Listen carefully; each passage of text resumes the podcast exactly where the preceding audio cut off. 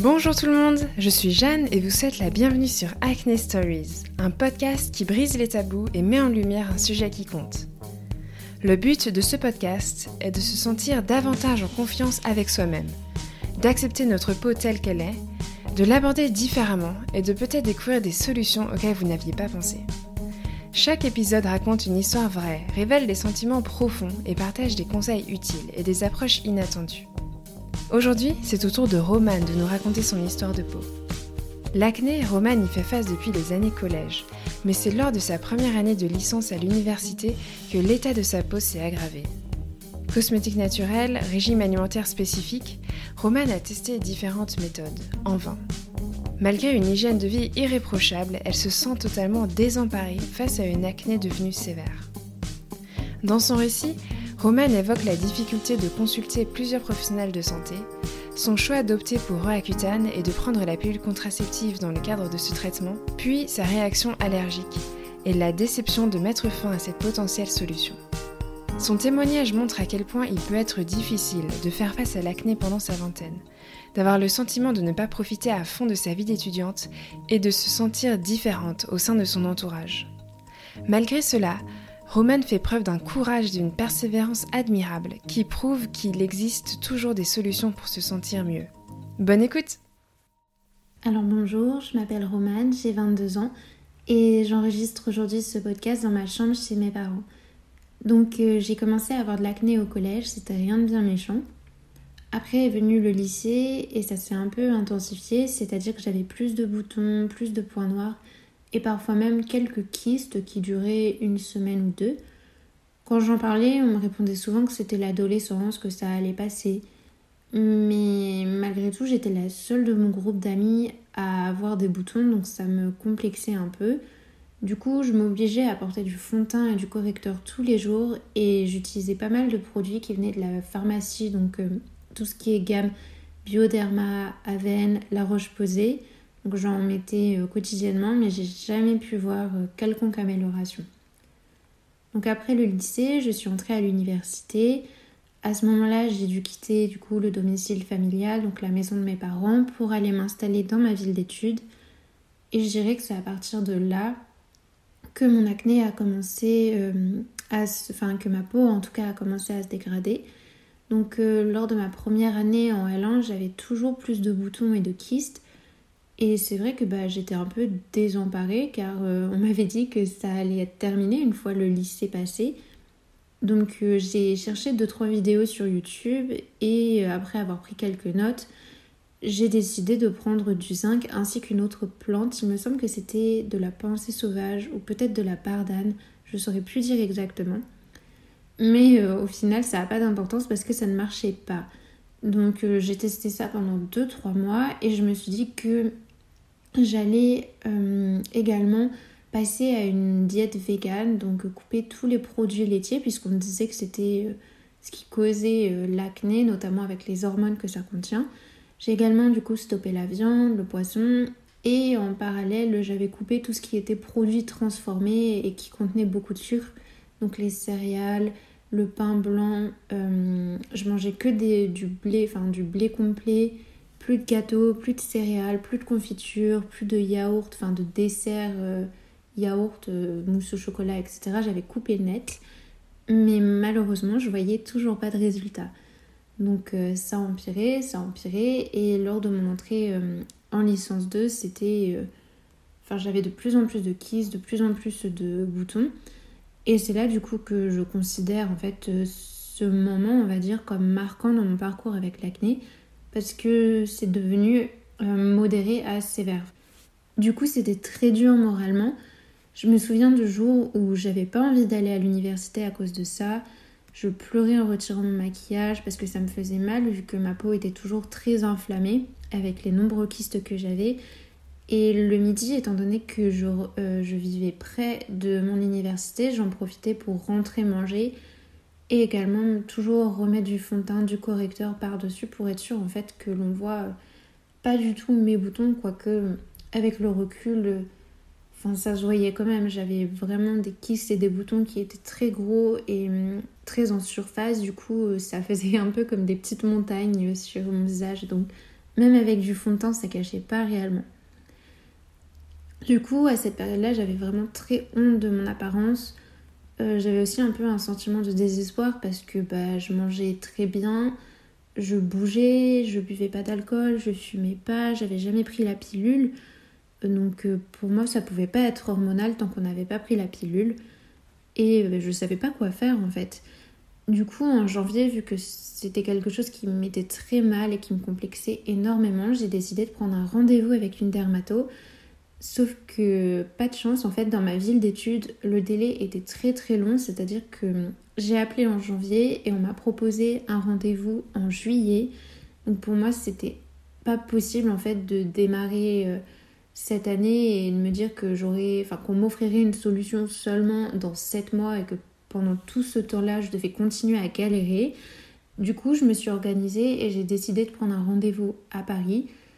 Euh, le délai était beaucoup plus court, je l'ai eu en avril parce que bon, il fallait le temps de m'organiser étant donné que c'était à plus de deux heures de chez moi. Mais au moins, euh, j'étais sûre de voir un professionnel de santé qui pouvait m'aider, me proposer une solution même passagère en attendant un possible rendez-vous en juillet. Du coup, je me suis rendue sur Paris et le dermato, il m'a prescrit tétralysal. Donc, tétralysal, en fait, c'est un antibiotique de la famille des tétracyclines et ça va venir lutter contre l'acné. Donc, euh, en éliminant les bactéries qui peuvent causer l'acné et en réduisant les inflammations. Euh, pour la faire courte, j'ai eu 6 mois de traitement donc avec ces antibiotiques contre seulement 3 habituellement. Et c'est vrai que j'ai pu voir une amélioration assez considérable sur ma peau, donc j'avais beaucoup moins de boutons. La plupart de mes kystes étaient partis. Ma peau était vraiment belle comparée à ce que j'avais connu euh, au début de l'année. Mais j'avais toujours pas mal de cicatrices et régulièrement en fait des boutons qui revenaient donc euh, un peu partout. Ça pouvait être sur le front, les joues, le menton. Il n'y avait pas d'espace euh, précis. Mais voilà, donc j'étais pas complètement satisfaite. Et c'est vrai que lors de ce premier rendez-vous avec le dermato, il m'avait suggéré Roaccutane. Mais il m'avait dit que c'était pas possible de le faire à Paris étant donné qu'il faut avoir un suivi mensuel avec des prises de sang. Enfin, c'était beaucoup trop compliqué. Donc, à la rentrée de ma troisième année à l'université, donc en licence 3, j'ai décidé d'aller voir une dermato en lui expliquant qu'il me fallait Roaccutane. Alors, elle a très très mal réagi au fait que je lui demande ce traitement. Euh, elle a voulu en fait, euh, bah ouais, elle souhaitait me renvoyer de son cabinet et ça m'avait vraiment choquée parce que je venais sur les recommandations de, donc, euh, du dermato de Paris et également de mon médecin généraliste que j'avais vu entre temps. Et elle n'avait pas du tout apprécié le fait que je vienne lui demander un traitement comme ça sans, sans forcément lui demander son avis, entre guillemets. Donc bah moi ça m'avait mis très mal à l'aise, mais au final elle avait accepté. Et euh, donc j'ai dû faire les prises de sang, euh, commencer la pilule également.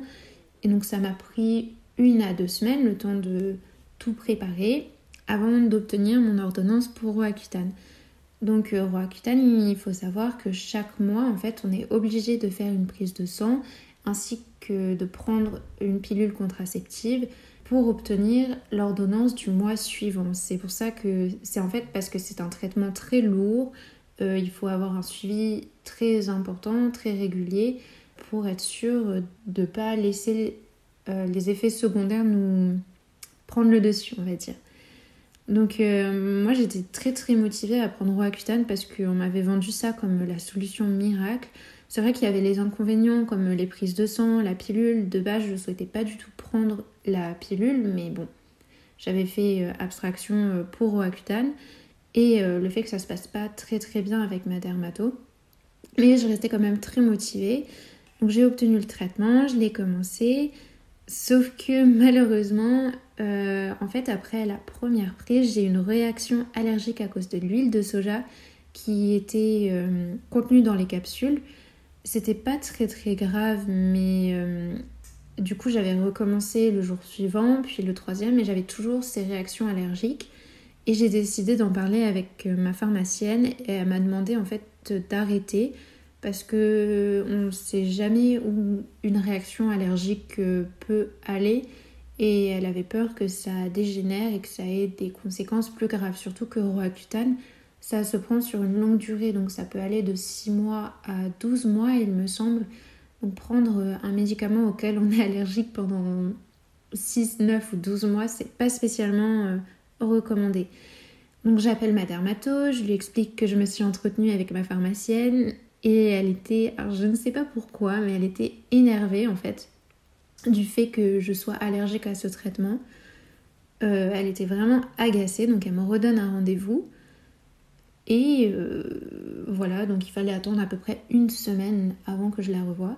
Donc pendant ce temps-là, j'étais vraiment très très mal, très triste parce que bah, Roaccutane, en fait, c'était la solution ultime pour moi, celle qui allait me libérer euh, de mon acné. Donc j'étais très triste. J'avais commencé à chercher des, des alternatives à ce traitement. Euh, j'entendais parler de la pilule Diane 35, mais pas positivement. Et du coup, ça me faisait paniquer parce que j'avais l'impression d'avoir le choix entre la peste et le choléra. Enfin bref. Au final, euh, est venu le jour où j'ai revu cette chère dermato. Elle me dit tout simplement qu'on peut rien pour moi et mon acné, que je vais devoir rester comme ça, mais que bon, euh, si, euh, si je souhaite réellement améliorer ma peau, bah, j'ai qu'à prendre encore des antibiotiques pendant trois mois et puis c'est tout. Elle peut rien faire pour moi, c'est comme ça. Donc elle me prescrit doxycycline, qui est aussi un antibiotique de la famille des tétracyclines. Et euh, en parallèle, je prenais toujours la pilule. Donc euh, c'est vrai que cette histoire, enfin, je suis passée assez rapidement dessus, mais cette histoire avec la dermato, enfin avec cette dermato, ça a été assez difficile parce que je l'ai revue, enfin je l'ai vue 3-4 fois en tout, et elle avait toujours des mots durs avec moi. Elle me traitait vraiment pas avec de l'empathie. Elle me parlait toujours euh, mal, sur un ton sec. Et le fait qu'elle dise euh, bah, qu'on ne puisse rien pour moi, enfin qu'il n'y avait aucune solution possible pour mon acné, ça m'avait vraiment mise au fond du trou. J'étais vraiment super mal. Je suis rentrée du rendez-vous en pleurs. avec le recul, j'aurais pas dû me mettre dans de tels états pour euh, quelqu'un qui avait aussi peu de compassion et d'empathie pour ses patients, mais bon. Donc, euh, avec la doxycycline et la pilule, ma peau était vraiment très belle. À vrai dire, elle avait jamais été aussi belle euh, depuis euh, mon adolescence, je pense. J'avais très très peu de boutons, enfin plus du tout de kystes, toujours des points noirs, mais ça allait quoi, comparé à ce que j'avais eu. Par contre, en contrepartie, la doxycycline, ça me causait de très grosses nausées et vers la fin du traitement, j'ai également eu des vomissements, mais bon, je supportais parce que ma peau en valait la peine. Par contre, c'est devenu plus compliqué quand je me suis rendu compte que la pilule me causait des états dépressifs. Donc euh, fin février, en fait début février, j'ai terminé mon traitement d'antibiotiques et fin février, j'ai été contrainte d'arrêter la pilule parce que c'était plus supportable mentalement, c'était trop difficile. Donc euh, je prenais le risque que mon acné revienne, mais euh, je préférais avoir une peau avec des boutons qu'une santé mentale au plus bas. Ayant enfin remarqué des améliorations grâce à une prise d'antibiotiques, Romane se retrouve à nouveau à la case départ lorsque le port du masque vient bouleverser notre quotidien et celle de notre peau. Elle évoque notamment son complexe d'avoir de l'acné dans un environnement professionnel vis-à-vis de ses collègues et des clients. Après mi-mars est venu le début du confinement, donc là euh, ma peau était toujours normale. Je pense qu'il y avait toujours les antibiotiques et les hormones qui circulaient dans mon sang, donc il n'y avait pas trop de problèmes. Par contre, je remarquais que quand je devais sortir pour aller faire les courses et donc porter le masque, j'avais toujours 2-3 boutons qui apparaissaient le lendemain. Donc c'était systématique, vraiment à chaque sortie, j'avais toujours un ou deux boutons le lendemain. Ça posait pas trop de problèmes étant donné que je sortais que très peu bah, à cause du confinement et des mesures sanitaires. Par contre, le problème il s'est posé quand j'ai été engagée en grande surface pour un job d'été et que je travaillais 6 jours sur 7 avec le masque. Donc euh, à partir de là, bah, ma peau, ça a été euh, une culture à boutons, comme j'aimais l'appeler euh, à l'époque. Donc le masque qui me servait de petite serre et mes joues qui servaient de champ à boutons. En réalité, c'était difficile parce que j'avais fait quasiment 8 mois d'antibiotiques, une pilule pour laquelle ça ne s'était pas très bien passé, pour qu'au final tout revienne à cause d'un masque. Et hum, quand je dis que c'était revenu, c'était vraiment euh, Ça m'avait recouvert en fait toutes les joues. Donc euh, à cette période-là, je portais du coup du fond de teint constamment, même si j'avais le masque, euh, je portais toujours du fond de teint, de l'anti-cerne, notamment parce que il y avait un moment dans la journée où on devait changer en fait le masque et ça se passait au niveau de l'accueil ou de la caisse. Donc c'était en fait devant, c'était très rapide, hein. c'était 5 secondes histoire de retirer son masque, le jeter et mettre l'autre. Mais ces 5 secondes, bah, c'était euh, mon visage euh, sans masque, avec mes boutons, devant des clients et devant mes collègues. Et du coup, bah, je me forçais en fait à porter euh, du fond de teint 8 heures d'affilée sous un masque en pleine canicule parce que on risquait de me voir 5 secondes avec mes boutons. J'avais aussi un peu peur du regard des clients parce que mon acné en fait était remonté quasiment jusqu'aux oreilles et bah, le masque ne couvre pas toutes les joues et j'avais toujours la crainte en fait qu'ils me fassent des remarques ou, ouais, ou des commentaires méchants. Au final ça s'est jamais passé. Euh, heureusement, mais c'est vrai que j'avais toujours cette appréhension quand j'allais au travail et ça me forçait à toujours porter du maquillage. Donc euh, en septembre 2020, euh, j'avais mon acné qui était revenu, je savais, j'étais plus informée en fait sur l'acné en général, le fonctionnement, les traitements possibles. Et je savais que je ne pouvais pas reprendre tout de suite des antibiotiques parce que j'avais déjà eu 8 mois consécutifs et ça s'était terminé en mars. Donc j'ai décidé d'aller voir une gynécologue pour qu'elle me prescrive une pilule anti-acné. Donc c'était pas un choix facile, j'avais dû peser les pour et les contre parce que la première pilule en fait elle m'avait fait très peur. Mais d'un autre côté, je sentais que j'avais pas vraiment le choix, je n'avais pas accès à Roaccutane, mon alimentation n'avait aucun effet, je pouvais pas tout de suite reprendre d'antibiotiques. Donc bon, j'y suis allée. j'avais peur par contre qu'elle me prescrive Diane 35, j'étais toujours réticente euh, pour cette pilule. Heureusement, c'est pas le choix euh, que ma gynéco avait pour moi. Donc elle m'a prescrit Eudien ou Eudienne qui est une pilule anti-acné pour l'acné en fait de stade modéré à sévère et lorsqu'il y a eu des échecs de traitement antibiotique. Donc euh, je n'étais que joie, c'était vraiment pour moi une pilule qui avait été créée pour mon cas, enfin je ne pouvais pas imaginer mieux. Euh, donc le premier mois, ça allait, j'avais aucun effet, que ce soit positif ou négatif sur ma peau ou sur ma santé mentale, donc j'en étais très satisfaite. Par contre, le second mois, j'ai commencé à avoir des boutons sur le menton et c'était une zone où j'en avais pas avant, où j'en avais jamais eu, même euh, au tout début de mon parcours, entre guillemets. Et du coup, bah, j'avais décidé d'envoyer un mail au labo pour savoir si c'était quelque chose qui arrivait souvent avant la rémission je sais que dans certains traitements, il y a euh, une purge qui est faite par la peau avant de voir une amélioration. Et je me disais que c'était peut-être le cas de cette pilule. Si oui, eh bien je continuais et sinon je préférais stopper pour ne pas avoir encore plus de cicatrices. Déjà que j'avais tout mon acné sur les joues euh, que j'avais accumulé durant cet été, je ne souhaitais pas en plus en avoir sur le menton. Enfin, ça aurait été trop compliqué. Le labo m'a demandé de continuer jusqu'à la fin du troisième mois pour espérer voir une amélioration.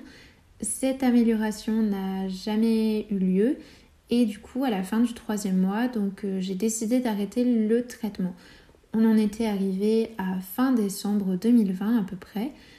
Heureusement, trois semaines après, j'avais rendez-vous chez la dermato, donc au final, c'était pas une chose si terrible que ça. Alors lors de ce rendez-vous, ma dermato avait été très claire. Pour elle, c'était Diane 35 ou Triafémi qu'il me fallait. Donc ce sont deux pilules qui sont assez enfin qui sont fortement dosées en fait. Et c'est vrai que bah j'avais déjà enchaîné deux pilules pour lesquelles ça s'était pas très bien passé, l'une sur le côté mental, l'autre sur enfin au niveau de ma peau. Donc euh, c'était pas quelque chose qui m'emballait et je lui ai, enfin j'ai pris mon courage à deux mains et je lui ai parlé de la spironolactone.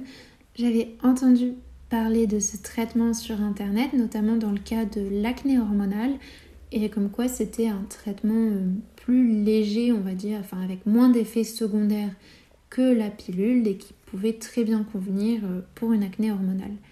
Donc euh, elle a été très à l'écoute et elle a accepté de me prescrire de la spironolactone avec euh, de nouveau de la doxycycline pour calmer les inflammations.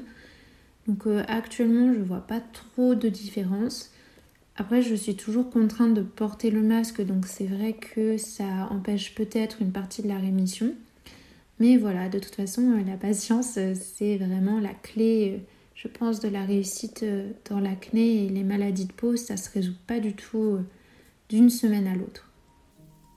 Romane nous partage sans filtre les émotions qu'elle a traversées, les complexes dans un cadre professionnel, l'anxiété que l'on peut ressentir à l'idée de prendre la pilule, la patience qu'il faut cultiver pour percevoir les premiers signes d'amélioration. Dans la seconde partie de son récit, Romane nous fait part d'un bilan de son état moral. Donc pour ce qui est de l'aspect moral, c'est vrai que quand on a de l'acné, on passe par beaucoup d'émotions auxquelles les autres, enfin ceux qui n'ont pas d'acné, ne pensent pas forcément dans un premier temps, je citerai forcément la tristesse. C'est une émotion que j'ai beaucoup connue avec mon acné et je pense que beaucoup de personnes euh, la connaissent également. La tristesse en fait de ne plus se reconnaître dans le miroir et d'avoir l'impression d'être défiguré. Et la tristesse également de plus être comme les autres, de se sentir à part, notamment quand il s'agit d'acné à l'âge adulte. Disons qu'à l'adolescence, c'est un peu plus normalisé parce qu'on se dit que c'est la puberté, ça fait partie des symptômes du passage à l'âge adulte. Mais quand on parle d'acné adulte, on se rend compte qu'il y a très peu de représentation et du coup, ça nous donne encore plus l'impression d'être euh, à l'écart, d'être marginal en fait. Et euh, pour ma part, j'avais aussi une tristesse et une frustration par rapport euh, aux échecs des traitements. Donc j'ai connu à peu près 5 traitements. Là, actuellement, c'est mon sixième. Donc sur les 5 traitements, j'en ai aucun qui ait réellement marché. J'ai jamais trouvé de solution durable. Et c'est vrai que bah, on se sent un peu désemparé et triste quand on essaye toutes les solutions qui nous sont données et qu'on enchaîne les échecs les uns après les autres. Donc parfois, ouais, ça peut être difficile euh, enfin, à encaisser, on va dire. Après, il y a la frustration, parce que souvent, il y a cette question qui revient de pourquoi moi, pourquoi est-ce que je suis pas comme les autres? Euh, on a le sentiment, en fait, d'avoir moins de chance que nos pères. Euh, il y a un sentiment d'injustice qui prédomine parce qu'on voit tout le monde qui n'a pas d'acné, ils ont, enfin, ces gens-là n'ont pas à se soucier de ce qu'ils mangent, de ce qu'ils font, de ce qu'ils mettent sur leur peau. Euh, ils n'ont pas non plus à économiser ou dépenser des fortunes pour des rendez-vous, des traitements ou des produits. Enfin, je sais que moi, je suis étudiante et parfois ça me fait mal au cœur de voir le budget que je suis obligée enfin, d'allouer en fait euh, à l'entretien de ma peau parce que l'acné c'est une maladie de peau et euh, pour le moment, j'ai pas trouvé de solution, mais ça doit quand même être traité. Je vais pas la laisser euh, s'inflammer et, avoir du mal, enfin essayer de cicatriser toute seule, quoi. Il faut que je l'aide et pour ça, bah, il faut que je sorte la carte bancaire, on va dire. Donc, euh, il y a aussi un autre aspect qui est assez frustrant, c'est celui de passer à côté de sa jeunesse. Je sais que j'ai que 22 ans, mais souvent on dit que la vingtaine, c'est la période de sa vie où on est censé être la plus belle, tomber amoureuse, et à cause de mon acné, bah, je connais rien de tout ça. Hum, depuis la fin de mon adolescence, je connais que mon visage couvert de cicatrices, de boutons et de kystes. À vrai dire, je sais pas à quoi je ressemble sans acné quand je n'ai pas de maquillage, je ne m'en souviens plus. Ça fait tellement d'années que j'ai ces cicatrices, ces boutons, ces points noirs que je n'ai aucune idée de quelle pourrait être mon apparence sans tout cet acné bah, c'est frustrant du coup parce que ça correspond pas à ce qui est attendu de moi par la société, ça correspond pas à ce que je vois dans les médias, dans les séries ou les films. Même par exemple, un exemple bête, mais les séries qui se passent euh, à des anciennes, euh, à des siècles précédents où ils avaient très peu de maquillage, bah moi ça me frustre de voir les actrices qui ont une peau parfaite parce que je me dis que si j'étais née à cette époque-là, je n'aurai pas de fond de teint et pas de médicaments pour calmer mon acné et je serai euh, là avec tous mes boutons. Euh, enfin, c'est ouais, quelque chose qui me frustre en fait, de ne pas être représentée, de ne pas me retrouver dans les autres et d'être toujours euh, bah, marginale par rapport à mes proches, par rapport aux filles que je vois sur internet et autres. Après, une émotion à laquelle on ne pense pas forcément, c'est l'anxiété ou l'angoisse. Quand on parle d'acné, on pense, comme je l'ai déjà dit précédemment, peut-être plus à la tristesse, à la frustration ou même à la colère. Mais pour ma part, il y a aussi de l'angoisse. Je sais que parfois quand je vois euh, ma peau en train de faire un nouveau kyste ou un bouton qui va mettre du temps à partir, bah, ça m'angoisse en fait. J'ai l'impression, enfin ça me rappelle que euh, je sortirai pas forcément de cette situation, que j'ai pas encore trouvé de solution et ça peut être très oppressant, très angoissant. Je me suis déjà retrouvée le soir à euh, chercher Enfin, même en pleine journée, quand je suis angoissée par rapport à mon acné, je peux passer une ou deux heures à chercher sur internet des solutions, à lire des articles euh, euh, sur les derniers produits ou les derniers traitements à la mode pour l'acné. Ça peut vraiment me bouffer du temps dans la journée parce que je suis angoissée par rapport à ça et j'ai besoin en fait de, de trouver une solution et de pas rester à ramer comme je le suis actuellement. Et enfin, la dernière émotion dont j'aimerais parler, c'est la honte. C'est vrai que je pense que cette émotion, elle est pas mal dictée par la société ou alors on se l'inflige à soi-même. Donc la honte, par exemple, en soirée ou lorsque l'on rencontre de nouvelles personnes. Également quand on doit se démaquiller une première fois devant quelqu'un. Alors j'ai deux anecdotes par rapport euh, à ça. La première, ça va être euh, quand j'étais en soirée au lycée et même encore aujourd'hui, en fait, j'en suis pas forcément capable. C'était euh, du coup de. Enfin, je m'endormais avec mon fond de teint quand je passais une soirée chez des amis ou des copains. Et le matin, je me levais très tôt pour remettre du fond de teint, remettre de la poudre, de l'anticerne et être sûr que personne n'ait eu l'occasion de voir euh, mon visage avec moins de maquillage ou mon acné euh, apparent. Après, la seconde anecdote, c'est que j'ai eu la chance d'être au père à un moment. Donc je suis partie en Angleterre pendant trois mois, ça s'est décidé de façon précipitée et j'allais donc quitter mes proches, ma famille, mon pays pour m'installer pendant trois mois dans un pays où ce n'était pas ma langue maternelle, je ne connaissais pas la famille, on avait fait seulement un appel avant ça, c'était loin de chez moi. Et ce qui m'angoissait le plus, en fait, c'était pas euh, toutes, ces, toutes ces angoisses qui, qui sont attendues lors d'un départ dans un autre pays, mais c'était plutôt le fait d'être 24 heures sur 24 chez eux, 7 jours sur 7, et donc de devoir à un moment ou à un autre être sans maquillage devant ces gens-là. En fait, ça s'est jamais produit. J'ai toujours fait en sorte de me lever tôt, enfin de me maquiller avant de sortir de ma chambre et de me démaquiller seulement au moment d'aller dormir, ce qui fait qu'en trois mois, ils ne m'ont jamais vu complètement démaquillée. Euh, voilà, parce que bah, j'avais honte en fait de l'état de ma peau, de, des commentaires peut-être que j'allais recevoir. J'en ai jamais eu. Ils étaient vraiment très gentils, mais euh, voilà, j'avais toujours cette appréhension et cette honte par rapport à ma peau. Et enfin, on a honte bah, vis-à-vis de soi-même. Je sais que, enfin, pour ma part, je retouche beaucoup mes photos sur mon compte principal. Je me maquille beaucoup.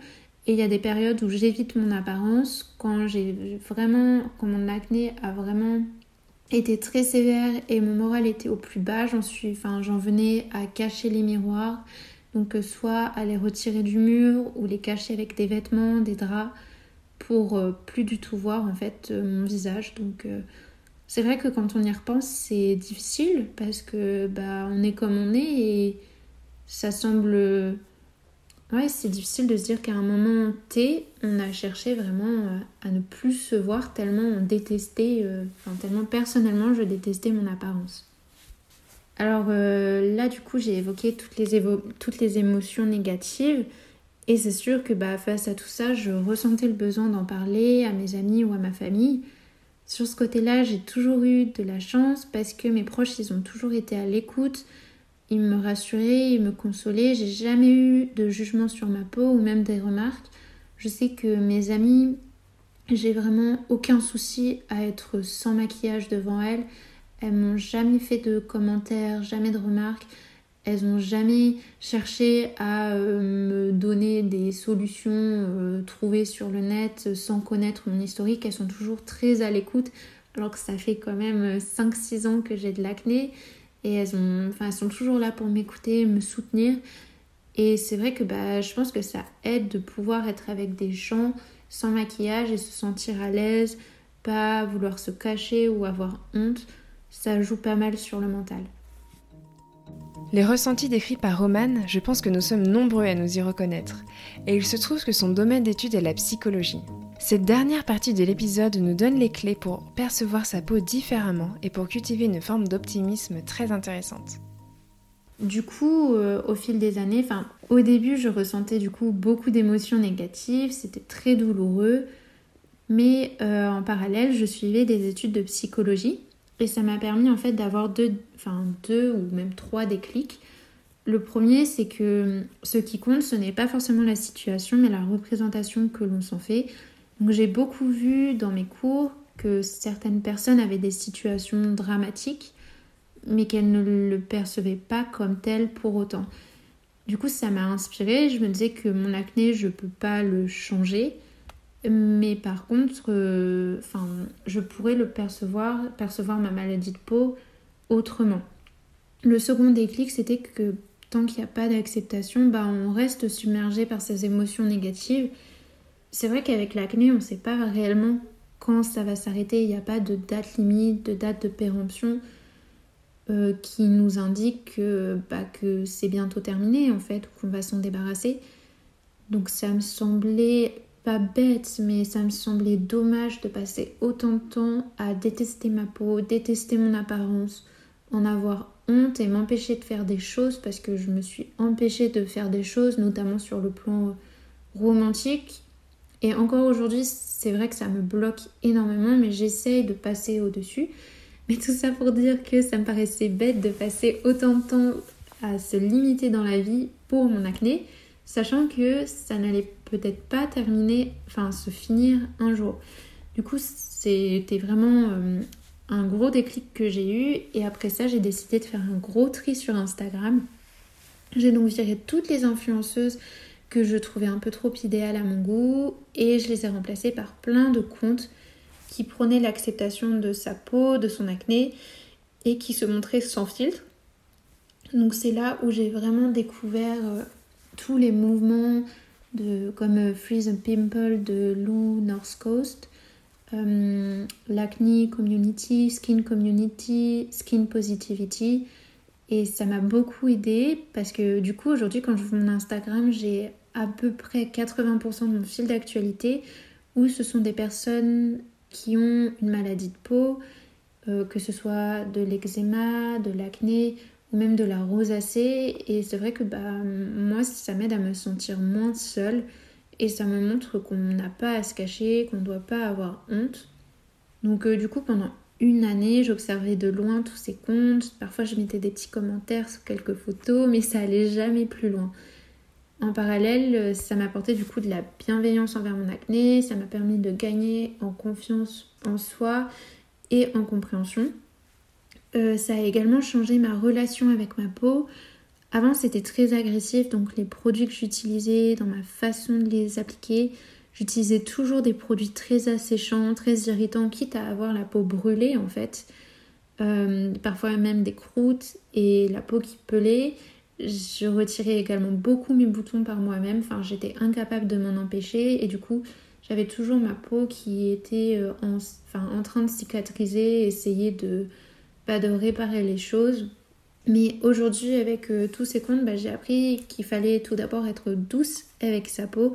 Donc maintenant, j'utilise beaucoup de produits hydratants parce que j'ai appris que même si j'avais de l'acné, ma peau, en fait, elle était sèche, voire même très sèche. Il y a des endroits où elle pèle. Et euh, c'était pas du tout possible pour moi à l'époque, en fait. Enfin, quand j'avais mon acné et que je n'étais pas éduquée dessus, je pensais pas pouvoir avoir une peau sèche. Maintenant, ça a changé. Du coup, j'utilise des produits hydratants. Euh, du coup, j'ai essayé d'espacer l'utilisation du peroxyde de benzoyl.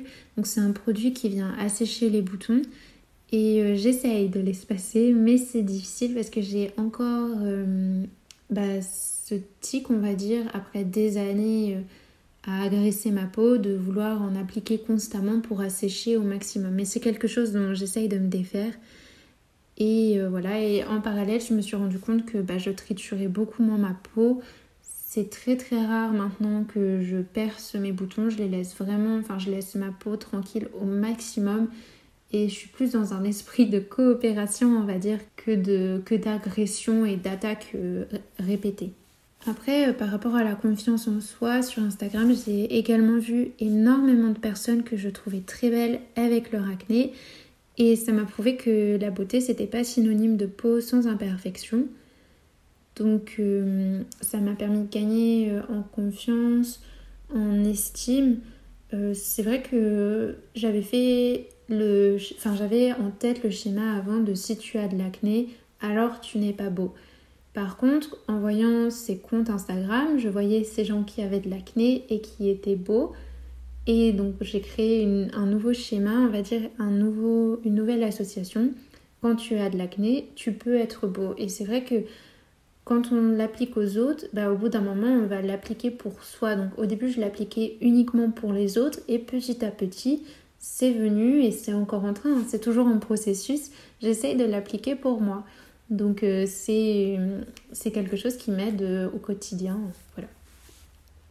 Euh, à un moment, j'ai commencé du coup à stagner dans ma progression pour accepter mon acné et j'avais en parallèle de plus en plus de boutons. Et bah, j'ai vraiment ressenti le besoin d'ouvrir mon propre compte Instagram avec mes propres photos où je pouvais parler de mon parcours à moi, de mes traitements, pourquoi est-ce que je ne pouvais pas avoir Roaccutane, pourquoi est-ce que euh, je faisais ça ou ça.